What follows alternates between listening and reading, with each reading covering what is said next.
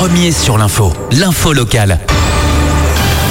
Coucou à tous, soyez les bienvenus. Il est 7h30, les titres de votre journal local préparé par notre rédaction et présenté par Wallis Glaise. Bonjour Wallis. Bonjour Arnaud et bonjour à tous. Covid-19, un cas de variant britannique confirmé en Polynésie. Risque de pénurie en vaccin dès le 22 février en Polynésie. Les explications dans quelques instants. On en parlait hier, un mutant du Covid dont l'Institut Louis Malardet a confirmé la détection au Fénois hier après-midi. Beaucoup plus contagieux et peut-être un peu plus létal. Voilà les caractéristiques du variant qui, après avoir provoqué une flambée épidémique au Royaume-Uni, où il a d'abord été identifié, gagne du terrain en Europe et en France en particulier.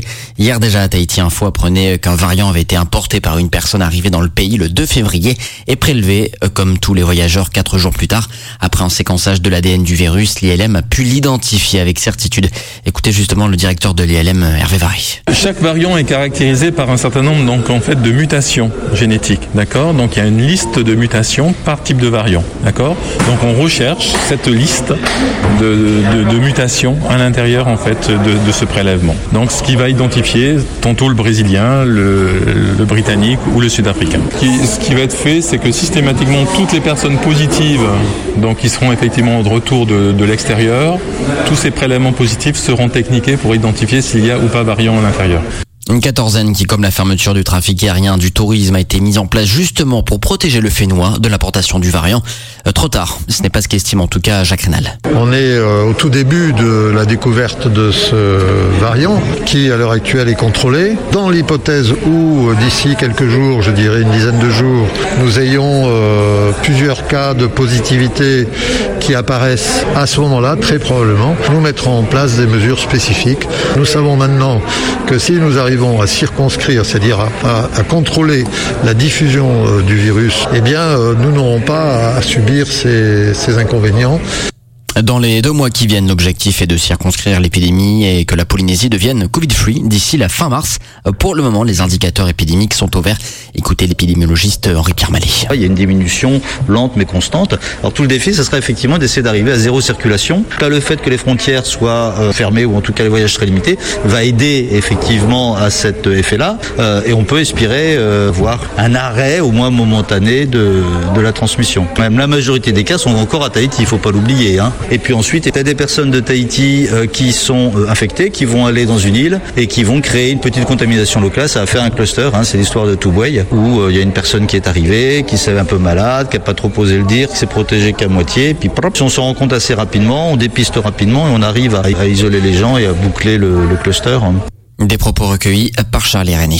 Et le pays de son côté affiche ses inquiétudes sur les livraisons de vaccins par l'État. Certains craignaient que les volontaires manquent. Ce sont au contraire les stocks de vaccins qui ralentissent la marche alors que la direction de la santé fait désormais tourner 8 centres de vaccination à Tahiti et Moréa.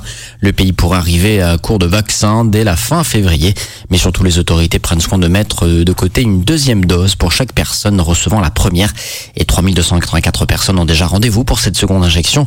Au rythme actuel de vaccination, le stock ne tiendra pas longtemps. Donc la plateforme Covid préfère donc prévenir. Écoutez Pierre Adam, le responsable de la campagne de vaccination. Oui, il y a une inquiétude sur les stocks parce qu'effectivement, on n'a pas vraiment de vision sur euh, les, prochaines notations qui vont arriver de la part de la France. On sait que ça va arriver à partir de mars, mais on ne sait pas ni le volume, ni les types de vaccins et euh, dans quel délai on va les recevoir. Pour l'instant, on s'est lancé à une, bonne cadence où euh, effectivement, on risquerait de se retrouver à devoir dire aux gens qu'on ne peut plus prendre de rendez-vous pour la fin février afin d'assurer la dose de rappel des personnes qui ont commencé leur schéma vaccinal. Effectivement, là, on a établi par rapport à des prédictions, hein, en fait, par rapport à ce qu'on fait là maintenant et ce qu'on a ouvert comme centre avec une cadence maximale. On évalue à peu près le risque autour du 22 février où on va devoir dire aux gens, par exemple, là on peut plus prendre de rendez-vous.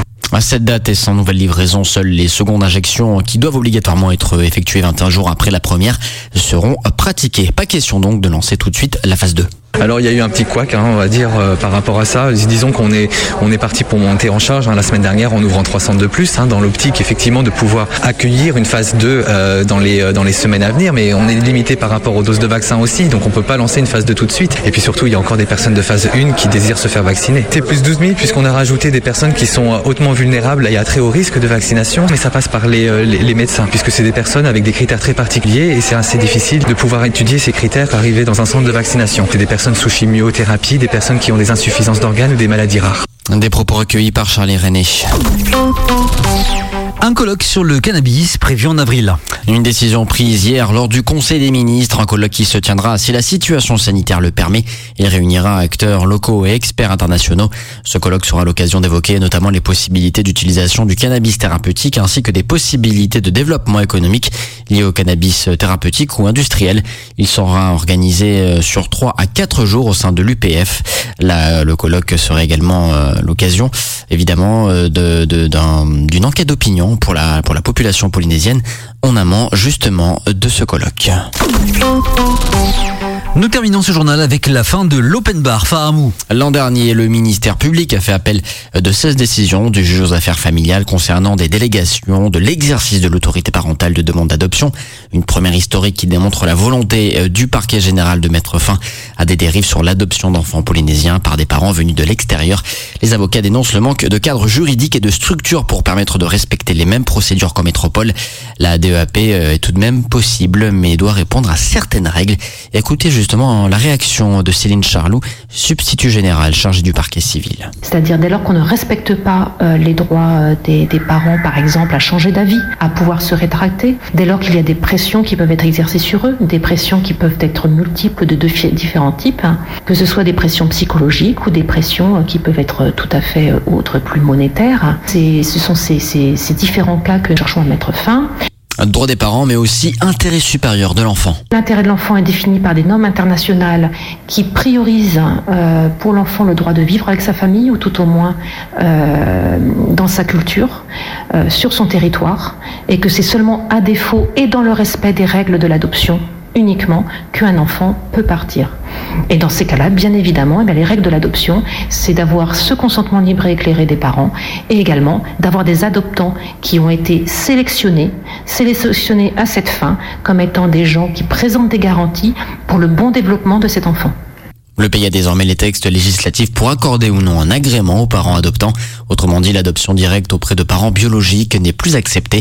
Pour autant, le ministère public ne veut pas mettre fin au fahamou local dans le cercle familial. On s'attaque absolument pas euh, à la tradition du fahamou. On s'attaque au fait justement de ne pas respecter cette tradition qui normalement est un système de solidarité euh, euh, intrafamiliale, fraternelle, qui permet de prendre en charge des, enfants lorsque les parents de la famille ne peuvent pas faire face à certains moments de leur vie, effectivement, à l'éducation des enfants qui n'est pas nécessairement irrévocable et les enfants ne sont pas coupés des parents.